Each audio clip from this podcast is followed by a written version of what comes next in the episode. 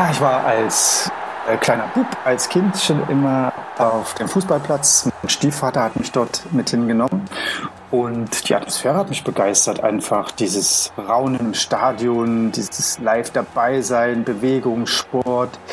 Äh, dieses Spiel an sich ist ja auch schon toll. Äh, der, der, Ball springt eben auch zufällig äh, durch die Gegend und über den Platz und man kann nicht alles steuern und regeln. Und das ist ja das Schöne am Spiel.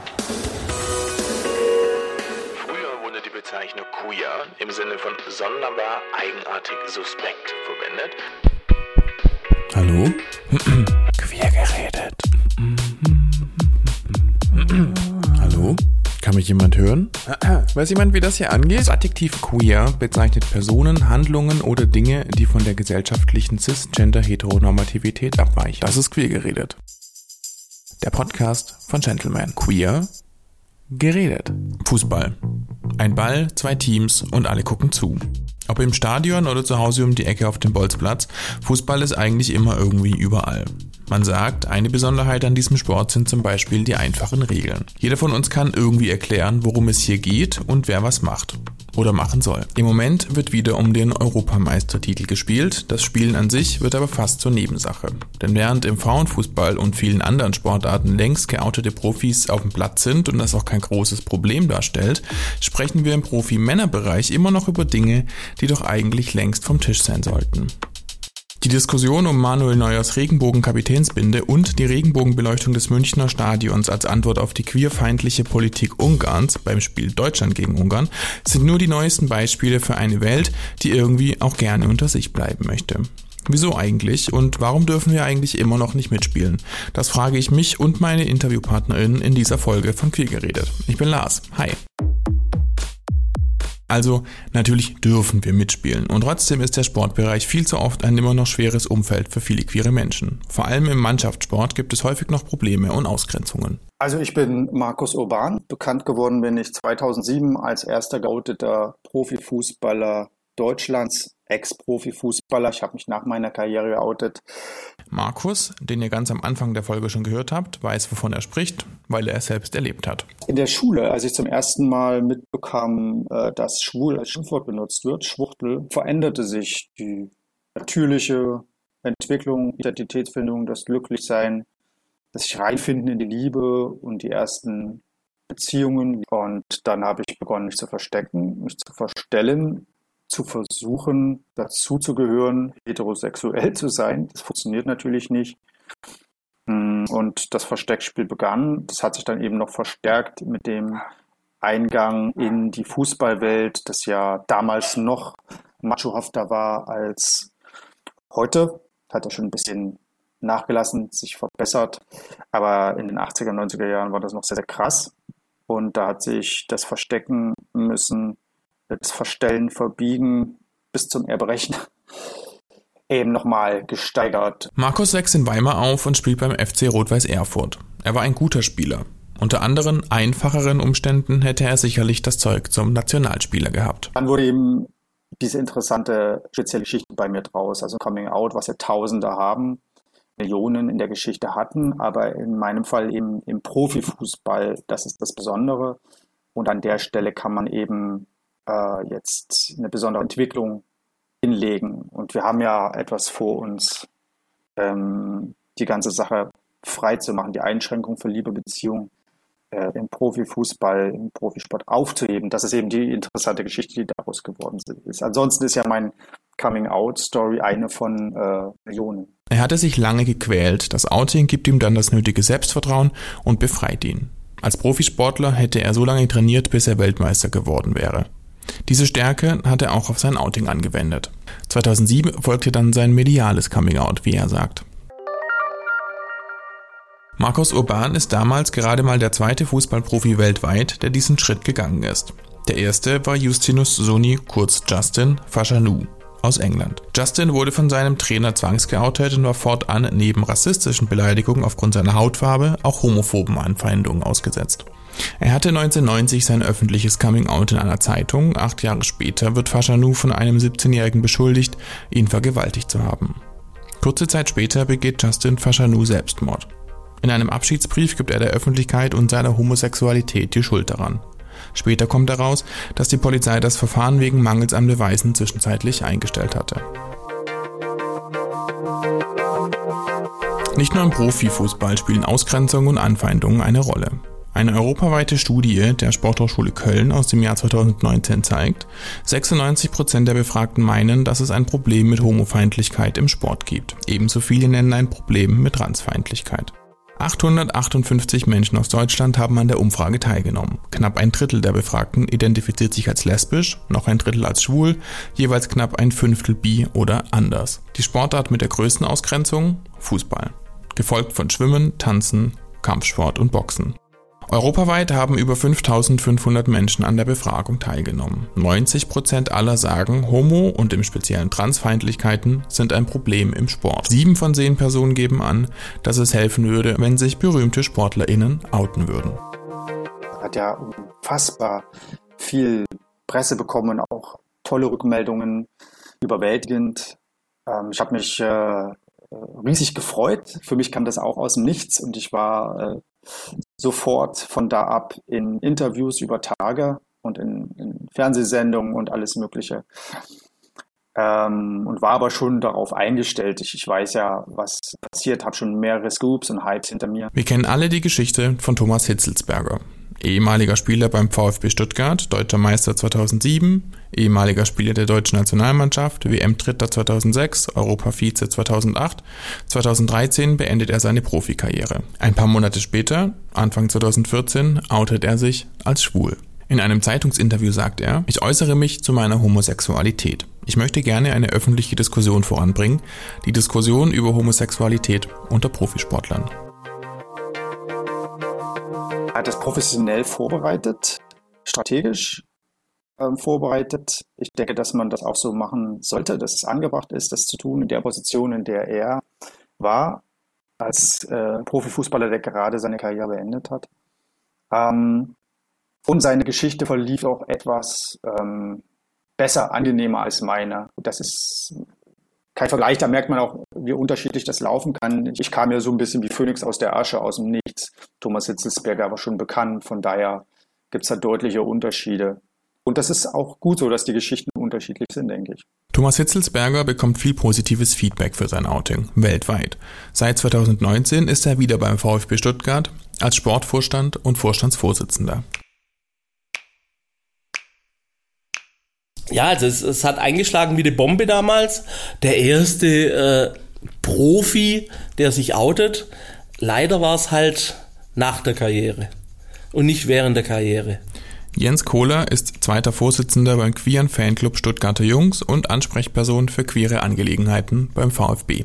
Gut, es ist irgendwo nachvollziehbar. Er wollte sich da während seiner Karriere da nichts verbauen oder so, weil während der Karriere hast du natürlich hier das Problem Sponsoren, die Vereine, wie die Fans reagieren. Das war halt, das, das ist halt immer, das ist immer noch das Thema.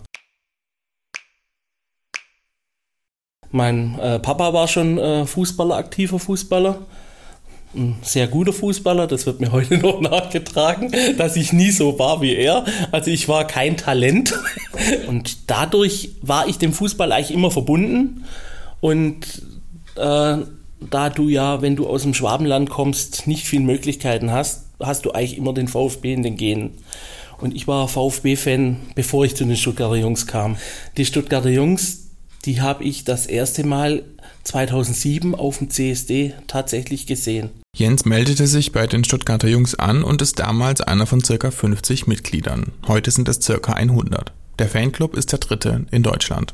Also es, äh, die allerersten waren äh, die Hertha-Jungs. Da kommt auch der Name Stuttgarter Jungs her. Äh, das zweite war in Dortmund, die Rainbow-Borussen und dann äh, wir als Stuttgarter Jungs. Wobei wir im Fanclub auch nicht äh, alle äh, queer sind. Also wir haben sehr viele äh, Hetero-Mitglieder. Also das sind teils äh, Familienmitgliedern von äh, von Mitgliedern und aber auch äh, Unterstützermitglieder äh, aus der Politik unter anderem. Die Anhänger des VfB waren es leid, das homofeindliche Klima im Stadion weiter hinzunehmen. Der Verein gründete sich 2004 als Reaktion auf homofeindliche Äußerungen im Stadion, die die Fans immer wieder erlebten. Um sich nicht zu verstecken und ein Zeichen zu senden, dass auch queere Fans im Stadion sind, gründeten sie den Verein und treten nun als Stuttgarter Jungs auf. Allein von den Fans her muss ich sagen, ist Fußball äh, offener geworden. Es, äh, man sieht ja auch, also auch die Stadien, äh, die äh, Zuschauer sind, äh, es ist ähm, durchwachsener. Es sind viel mehr Frauen im Stadion als äh, früher. Jetzt der Profifußball an sich, der, äh, ja, das kann man so sehen oder auch so. Ob, ob, ob das alles positiv ist, was da abläuft, weiß ich nicht. Und Hauptsache ist, ja, man hat sein Team. Es hat sich was getan wir sind präsenter. Also als ich damals bei den Stuttgarter Jungs äh, angefangen habe oder da, äh, dazu kam, da war que äh, queere Themen im Fußball haben nicht stattgefunden. Oder nicht arg. Und wenn dann hinter verschlossener Tür.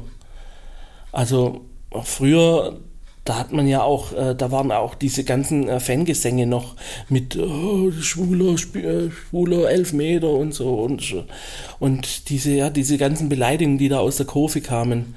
Das, sowas findet heute nicht mehr statt. Also wir hatten, wir hatten vor ein paar Jahren mal ein Beispiel, da hat auch einer unten bei den Ultras sowas reingeschrien und wir haben es zwar mitbekommen und im Endeffekt haben das dann die Ultras unter sich geklärt. Also die sind auf uns zugekommen damals und haben sich extra nochmal entschuldigt dafür. Die Stuttgarter Jungs gehören zwar nicht zum VfB, aber arbeiten mit dem Verein zusammen, zum Beispiel auch im Fanausschuss. Also in den letzten Jahren äh, war es schwierig, gerade unter den äh, letzten Präsidenten wie Mäuser und äh, Dietrich, wie sie alle heißen. Da äh, hatte man jetzt nicht so ja, äh, ein Standing im Verein. Äh, das hat sich erst, ja, der VfB wird auch offener gegenüber diesen Themen. Und ich muss sagen, das tut gut. Wer hätte vor fünf Jahren gedacht, dass der VfB in einem Regenbogentrikot aufläuft bei einem Heimspiel und dieses Trikot äh, dann so gefeiert wird, dass es das überhaupt am besten verkauftes Sondertrikot ist, das der VfB jemals aufgelegt hat. Der VfB hat dann auf einmal äh, richtige queere äh, äh, Sachen in seinem, in seinem Shop. Und die Leute kaufen das. Das ist also gefragt. Der Regenbogen ist, äh, ja, ist äh, gewollt. Liegt das auch an Thomas Hitzelsberger? Möglich, wobei er sich ja da äh, sehr zurückhält, um da ja nicht in die Schiene reinzukommen. Ja, guck mal, der jetzt wird der VfB voll schwul. Nein, das ist tatsächlich nicht so. Er wird respektiert beim VfB, er wird von den Fans geliebt und dass, dass er jetzt äh, schwul ist, wird ihm da nicht äh, vorgehalten oder sonst irgendwie äh, ihm da einen Stolperstrick draus gebastelt. Er wird als Thomas Hitzelsberger wahrgenommen, als äh, Held des VfB. Die Fans. Wenn nach Gründen für die immer noch gegenwärtige Queerfeindlichkeit im Sport gesucht wird, werden häufig Fans und die Situation auf dem Feld und im Stadion als Grund genannt, warum sich SportlerInnen nicht outen. Mittlerweile nicht mehr. Also das war in den letzten ein, zwei Jahrzehnten auch immer Thema und wurde so kolportiert, hineingebracht. Thomas Hitzelsberger hat das zum Beispiel nicht so empfunden, dass die Fans das Problem sind. Es ist ja auch so, dass andere beleidigt werden, wegen ihrer Hautfarbe zum Beispiel, mit Affenlauten oder äh, wegen ihrer Herkunft, jüdischer oder arabischer oder deutscher Herkunft, was auch immer, beleidigt werden, äh, wegen ihres Aussehens. Also ja facettenreich, so die Mobbing- und Diskriminierungsstruktur äh, sozusagen. Und eins davon ist sexuelle Orientierung. Man wird, äh, Leute werden wegen ihrer äh, Liebe diskriminiert in dem Fall kann man sich nur verstecken. Das ist das Problem. Um, als äh, schwarzer Spieler kann man nicht verstecken, das sieht man. Äh, und bin damit konfrontiert. Von daher wäre es auch eine Konfrontation. Ähm, man äh, müsste als Profifußballer äh, damit klarkommen, sich vielleicht auch beraten lassen, stärken lassen, äh, von zum Beispiel Psychologen oder Therapeuten oder Coaches. Mittlerweile haben ja alle ihr Ja gegeben. Anfang diesen Jahres startete das Fußballmagazin Elf Freunde die Aktion Ihr könnt auf uns zählen. 800 deutsche Spielerinnen und Spieler appellierten an queere Profis, sich zu trauen, sich zu outen und sicherten ihre Unterstützung zu, auch für die Zeit danach. Dann, ein paar Monate später, zieht das Magazin Kicker mit Hashtag Kickout nach. 100 queere Menschen aus dem Fußball outen sich als transident, intergeschlechtlich, nonbinär, bi, lesbisch oder schwul. Die Aktion soll das Thema Coming Out ebenfalls enttabuisieren und Homofeindlichkeiten im Sport, egal in welcher Klasse, entgegentreten. Zwei wichtige Zeichen findet auch Jens Kohler von den Stuttgarter Jungs. Jetzt sollte sich natürlich dann auch mal einer trauen, weil mehr wie sagen, äh, wir unterstützen euch, wir stehen hinter euch, können Profispieler eigentlich kaum. Es ist natürlich immer schwierig, weil du hast ja, es sind ja nicht nur die Fans, es ist ja auch die Mannschaft an sich. Du bist in der Kabine. Das Binnenklima in der, in der Mannschaft äh, ist natürlich auch wichtig. Und ich weiß nicht, wie da die Mitspieler reagieren. Weil äh, so eine Mannschaft besteht ja nicht nur aus äh, den elf Mann, die auf dem Platz stehen, sondern da sind ja noch viel, viel mehr Leute drumrum oder in der Mannschaft selber. Vielleicht haben da ein paar äh, Schwierigkeiten, sich da so, so, offen zu geben. Es wäre schön, wenn sich äh, ein oder zwei, wenn sich mal einer, äh, wenn einmal anfangen würde, weil das würde dann auch äh, ein Zeichen setzen, dass man Profifußballer und schwul sein kann. Oder eben trans, inter oder non-binär.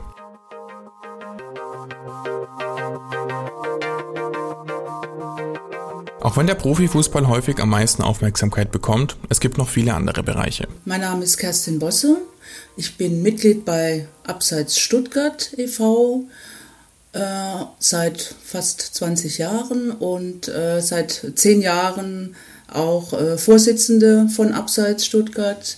Abseits gibt es seit 1993 und bezeichnet sich selbst als Sportverein für Schwule, Lesben und Freundinnen. Gegründet wurde der Sportverein von einer Gruppe Volleyball spielender Studenten, alleine schon um einfacher an Räumlichkeiten zu kommen. Daraus sind mittlerweile 18 Abteilungen und über 800 Mitglieder geworden. Ob inwieweit erlebte Ausgrenzung im Sport ähm, Motivation ist, sich einem äh, dezidiert äh, äh, ähm, Verein anzu einem Sportverein anzuschließen, der für Schwule und Lesben in erster Linie da ist äh, und äh, queeren Menschen insgesamt die Möglichkeit gibt, ihren Sport angstfrei und in einem Schutzraum auch gewissermaßen auszuüben. Das vermag ich so nicht zu sagen, also inwieweit Ausgrenzung, die man in anderen Sportvereinen würde, da eine Rolle spielt, weder aus persönlicher Erfahrung noch aus Geschichten, die uns jetzt bei Abseits zugetragen werden. Äh, was, was wir feststellen können, ist, dass ähm, wir äh, Mitglieder aus dem ganzen Großraum Stuttgart haben. Also Leute kommen, fahren für ihren wöchentlichen Sport mit unter 50 Kilometer in die Stadt. Ähm, also wir haben keine außergewöhnlichen Sportangebote, die man äh, dort, äh, wo man lebt, im, im, Ort oder Kleinstadt, äh, nicht ausüben könnte. Ähm, also es muss schon Gründe haben, warum man sich uns anschließt als schwuler, lesbe oder transidenter Mensch. Bestimmt, wenn man sich entschließt, nach seinem Coming Out äh, wieder äh, teilzuhaben an gesellschaftlichen Aktivitäten, sich dann eher in seiner unter Gleichen, Gleichgesinnten oder unter Gleiche begibt.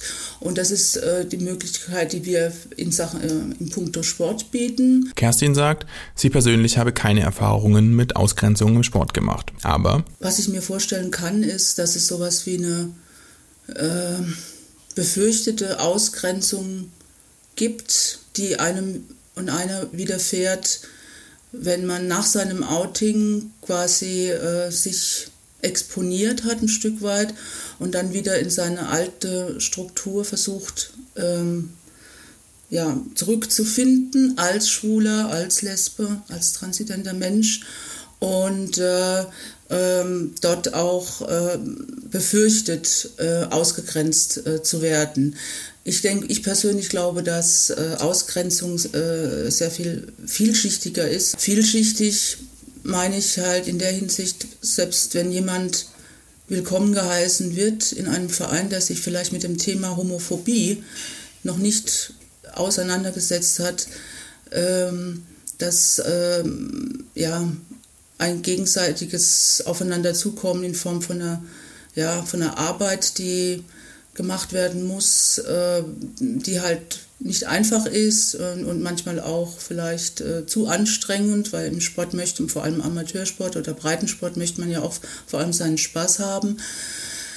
Ja, dass es da äh, vielschichtige Formen von Verletzungen, Ausgrenzungserfahrungen gibt, über die man sich austauschen muss mit den anderen und die andere Seite eben auch offen dafür sein muss, damit das funktioniert.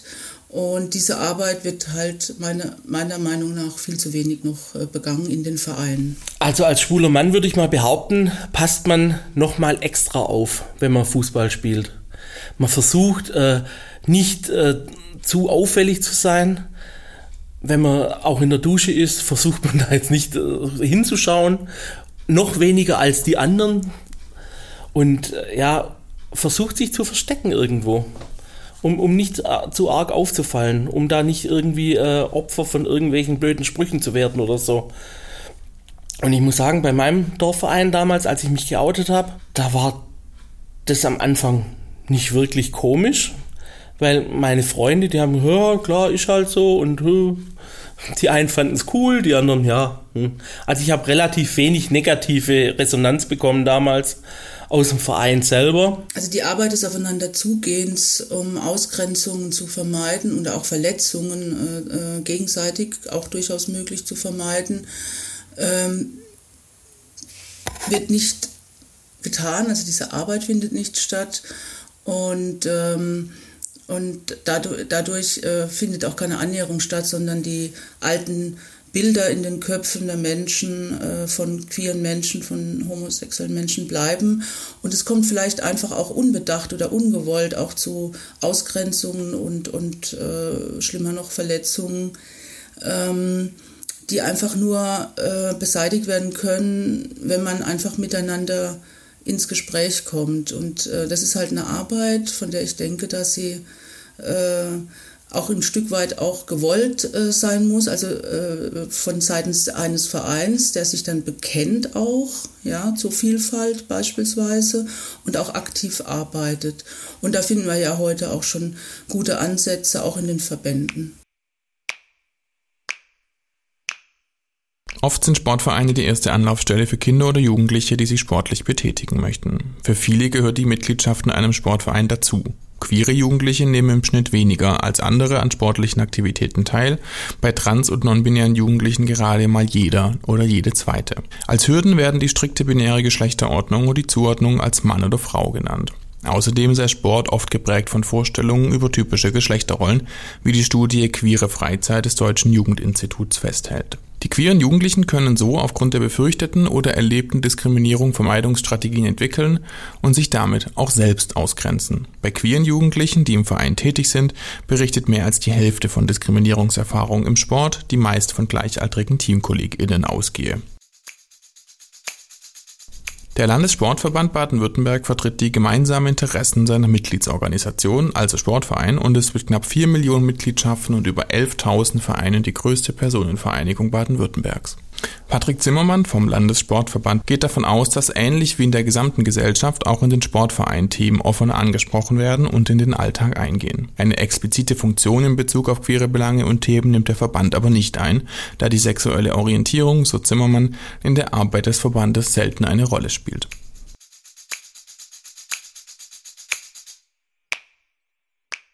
Markus Urban nach seinem Outing 2007 in Talkshows zu Gast war, musste er sich auch von prominenten Kollegen anhören, dass es, Zitat, keine schwulen Fußballer gäbe oder dass, Zitat, schwule Männer halt nicht Fußball spielen könnten. Beides Unsinn, aber... Also wenn die wirklich keine schwulen Spieler getroffen haben, dann gehen sie davon aus, dass es keine gibt.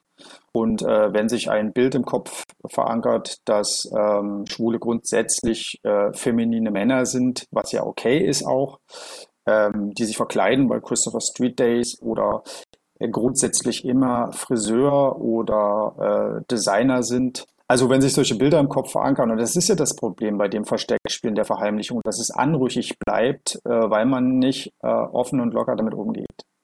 Und sich merkwürdige, schräge, komische Bilder im Kopf verankern. Wenn man ein bisschen drüber nachdenkt, weiterdenkt, dann müsste man darauf kommen, dass sich Männlichkeit natürlich unterschiedlich zeigt und auslebt grundsätzlich, genauso wie Weiblichkeit oder Trans oder Inter. Das äh, passiert in der Erziehung, äh, das passiert über die Medien, dass man bestimmte Bilder vermittelt bekommt, über äh, die Medien, ähm, heute eben auch soziale Medien.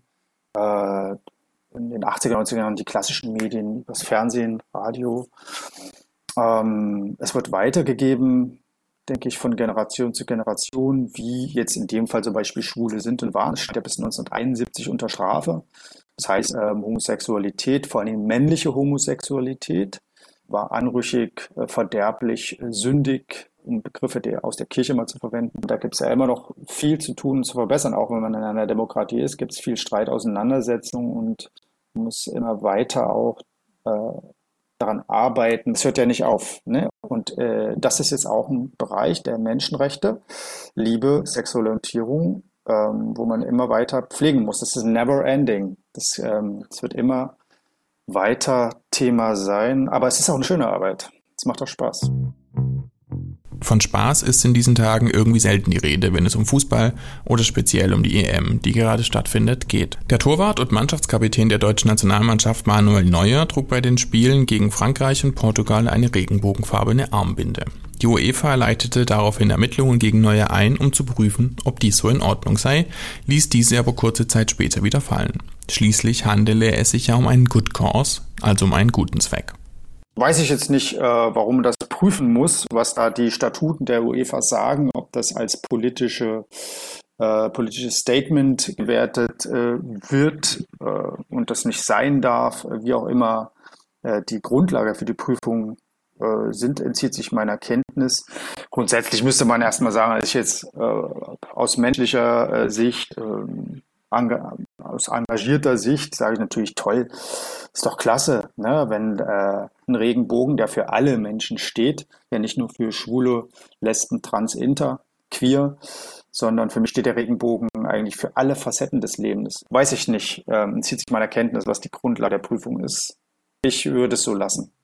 Als Reaktion auf die queerfeindliche Politik Ungarns sollte nun die Allianz Arena in München beim Spiel Ungarn gegen Deutschland Regenbogenfarben leuchten. Die Stadt München stellte einen entsprechenden Antrag, der von der UEFA abgelehnt wurde. Schließlich sei das ein politisches Statement und das habe in diesem Umfeld keinen Platz.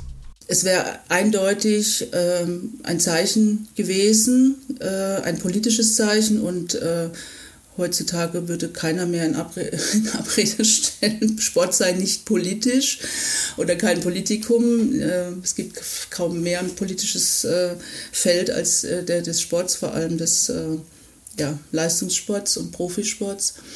Von daher wäre das, ist das eine, aus meiner Sicht ein bisschen ähm, fast schon schäbige Reaktion der, UE, der UEFA jetzt oder Entscheidung der UEFA die Allianz nicht in den Regenbogenfarben ähm, äh, erstrahlen zu lassen und damit auch ein politisches äh, Zeichen zu setzen. Man diskreditiert eigentlich letztendlich sich selbst, wenn man Diversity im, im, im ähm, auch in den Leitlinien führt, sich äh, auseinandersetzt, auch Beauftragte dafür hat, sich des Themas ernsthaft annehmen möchte äh, und auch, äh, was durchaus sichtbar ist, äh, queeren Menschen ein Outing ermöglichen möchte, sich dann auf der anderen Seite dort, wo es drauf ankommt, nämlich jetzt, wo in anderen Ländern äh, queere Menschen wieder ähm, Ausgrenzung und Diskri Diskriminierung, Verfolgung aus in Europa wohlgemerkt ausgesetzt sind, sich dann äh, so zurückzuziehen, wie gesagt, ist für mich eine Diskreditierung äh, der eigenen Leitlinien, der eigenen äh, Grundsätze, die man sich in puncto Diversity gegeben hat. Fußball war schon immer politisch. Fußball durch die Wahrnehmung und durch das,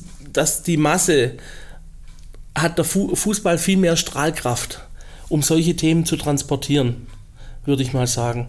Und daher ist Fußball immer politisch. Das, die Aussage, dass äh, der Sport nicht politisch wäre, das finde ich, äh, das stimmt nicht. Weil mit Sport wurde schon immer Politik gemacht. Beide Aktionen haben oder hätten sicherlich eher symbolischen Wert gehabt und nicht auf einen Schlag die Politik Ungarns oder queerfeindliche Zustände auch hier im Land verändert. Dennoch wurde eine weitere Chance vertan, sprichwörtlich Flagge zu zeigen. Ich muss sagen, 2009 war beim VfB ein Aktionstag gegen Homophobie. Damals war Theo Zwanziger äh, äh, DFB-Präsident. da war beim VfB diese Veranstaltung. Danach hat man ja eigentlich gedacht, ja, da vielleicht äh, tut sich was beim DFB. Da gab es dann damals diese Leipziger Erklärung, die dann die Vereine dann unterschrieben haben. Zwei Jahre später gab es dann die Berliner Erklärung, wo sie sich auch verpflichtet haben, gegen Homophobie zu, äh, vorzugehen. Da gab es einen, einen, einen, einen Aktionstag oder gegen Homophobie in, in Köln. Da war ich auch damals. Das war auch mit Theo 20er. Und nachdem dann Theo 20er äh, beim DFB aufgehört hat, gab es da nichts mehr beim DFB. Es gab damals sogar einen queeren Stammtisch oder einen queeren Gesprächstisch bei, äh, beim DFB. Das hat alles nicht mehr stattgefunden. Und ich glaube, das Problem ist gerade auch der DFB an sich. Seit Beginn dieses Jahres gibt es eine gemeinsame Stelle vom DFB, dem Deutschen Fußballbund und vom LSVD, dem Lesben- und Schwulenverband Deutschland. Eine Kompetenz- und Anlaufstelle für sexuelle und geschlechtliche Vielfalt im Fußball. Die Stelle soll der strukturellen Benachteiligung und Diskriminierung im Fußball entgegenwirken. Und jetzt geht es darum, das ähm, zu vertiefen, in die Organisation feinporig reinzuarbeiten. Aber die ist riesig natürlich. Es dreht sich hier um den größten Einzelsportverband der Welt. Das muss erstmal vertieft werden. Allerdings, ich meine, ich hatte, ich hatte mich 2007, 2008 in den Medien geoutet. 14 Jahre später schafft der DFB eine Stelle für sexuelle Vielfalt. Ist vielleicht doch ein bisschen lang. Also gut, nun ist die Stelle da, prima. Ähm, jetzt sollte die Entwicklung aber schneller weitergehen und das Thema Diversity, Vielfalt vertieft werden. Auf den ersten Blick wirkt es oft, als wäre diese Entwicklung nur eine Frage der Zeit, einer kurzen Zeit. Und trotzdem zeigen Diskussionen wie die um Manuel Neuers Armbinde oder die Beleuchtung des Münchner Stadions, dass noch einiges passieren muss. Derweil erleben viele queere Menschen Ausgrenzungen oder fangen gar nicht erst an, Sport zu machen. Die Frage bleibt also, warum dürfen wir immer noch nicht mitspielen? Jens Kohler. Vielleicht legen wir uns da auch selber äh, Steine in den Weg. Weil der Fußball an sich, die Funktionäre oder die Vereine können nicht mehr sagen, wie wir unterstützen euch, wenn es so sein sollte. Und auch von der Fanszene glaube ich jetzt nicht, dass da groß oder längerfristig was kommen würde, um was im negativen Bereich ist. Weil die Fans, genauso wie die ganze Gesellschaft, hat sich gewandelt. Markus Urban. Ja, wir spielen ja mit, erstmal, ne? Nur ähm, manchmal äh, offen, in den meisten Fällen vielleicht noch verdeckt, versteckt im Profifußball. Ähm, wir sind über Jahrhunderte, Jahrzehnte diskriminiert worden. Das war strafbar. Das hat sich in den äh, Köpfen festgesetzt.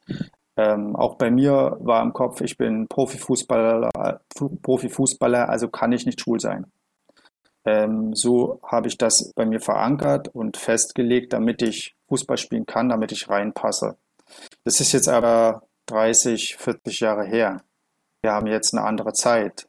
Und ähm, das, das Statement äh, der Gesellschaft, der Medien, äh, aller Gruppen, die im Fußball zu tun haben, unterwegs sind, die Fans, Management, haben jetzt auch oft mehrfach in der Öffentlichkeit gesagt, dass es willkommen ist, dass es möglich ist. Es fehlt jetzt im Prinzip noch dieser Schritt, das durchzuziehen, durchzuführen der Mut, äh, das anzugehen und ein Statement zu setzen, ja, wir sind hier, wir sind da.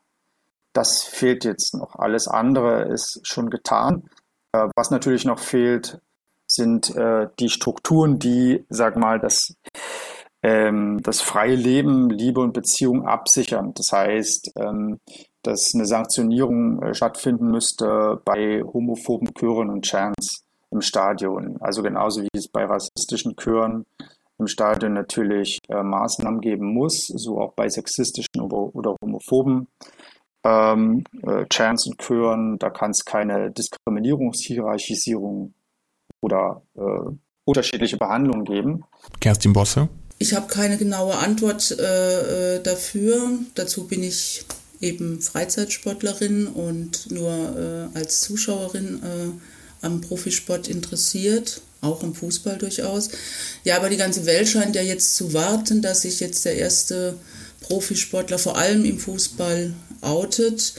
Ähm, äh, ich stelle fest, dass äh, immer noch die Argumente angeführt werden, dass man als äh, schwule, lesbische Sportlerin keine Karriere mehr machen kann, dass man fürchten muss, nicht, äh, dass die Sponsoren wegfallen, dass, äh, dass man nicht die Leistungen, dass man nicht so derart gefördert wird, äh, wenn man sich offen zu seiner Homosexualität bekennt oder zu seinem Queersein bekennt, äh, wie andere Sportler.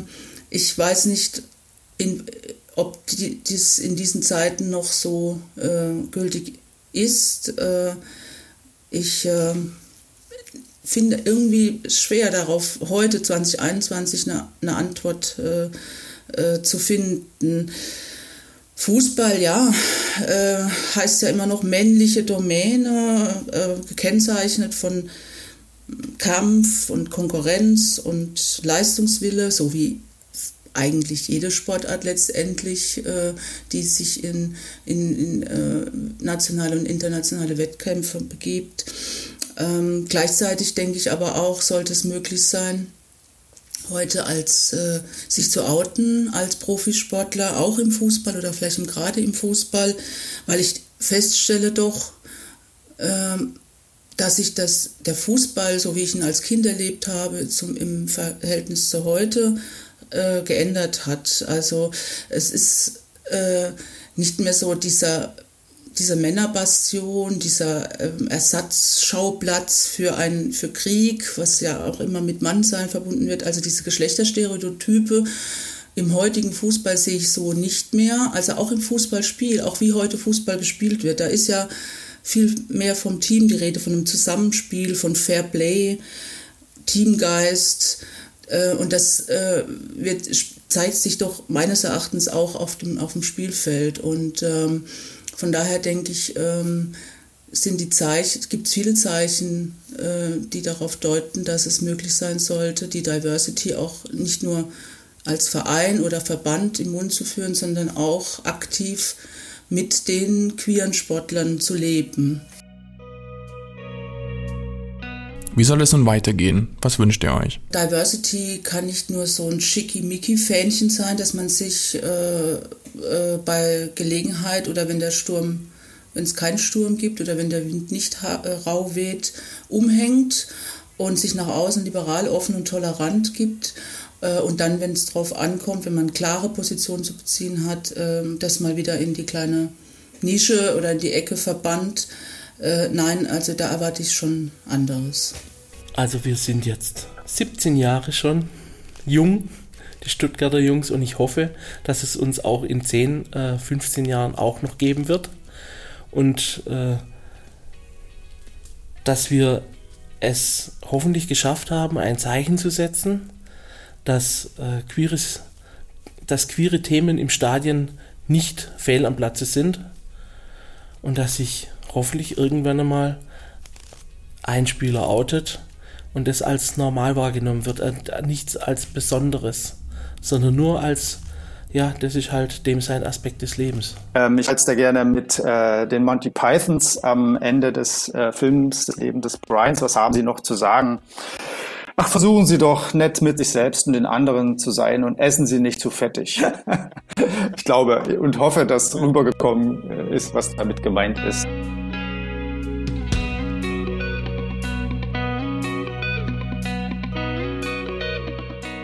Ich wollte nur kurz sagen, dass ich schwul bin. Mit diesem Satz outete sich jetzt der amerikanische Profi-Footballspieler Carl Nassib auf Instagram. Er ist der erste Profi der National Football League, der diesen Weg geht. Auch er habe sich jahrelang gequält und auch er erfährt nun Unterstützung von allen Seiten. Sieben Jahre liegen zwischen dem Outing von Markus Urban und Thomas Hitzelsberger. Jetzt sind wieder sieben Jahre vergangen. Vielleicht tut sich ja noch was in diesem irgendwie seltsamen Fußballjahr. Die Europameisterschaft der Männer wäre dafür eine gute Gelegenheit gewesen. Im Moment sieht es so aus, als würde auch diese Chance vertan werden. Aber der Tag wird kommen.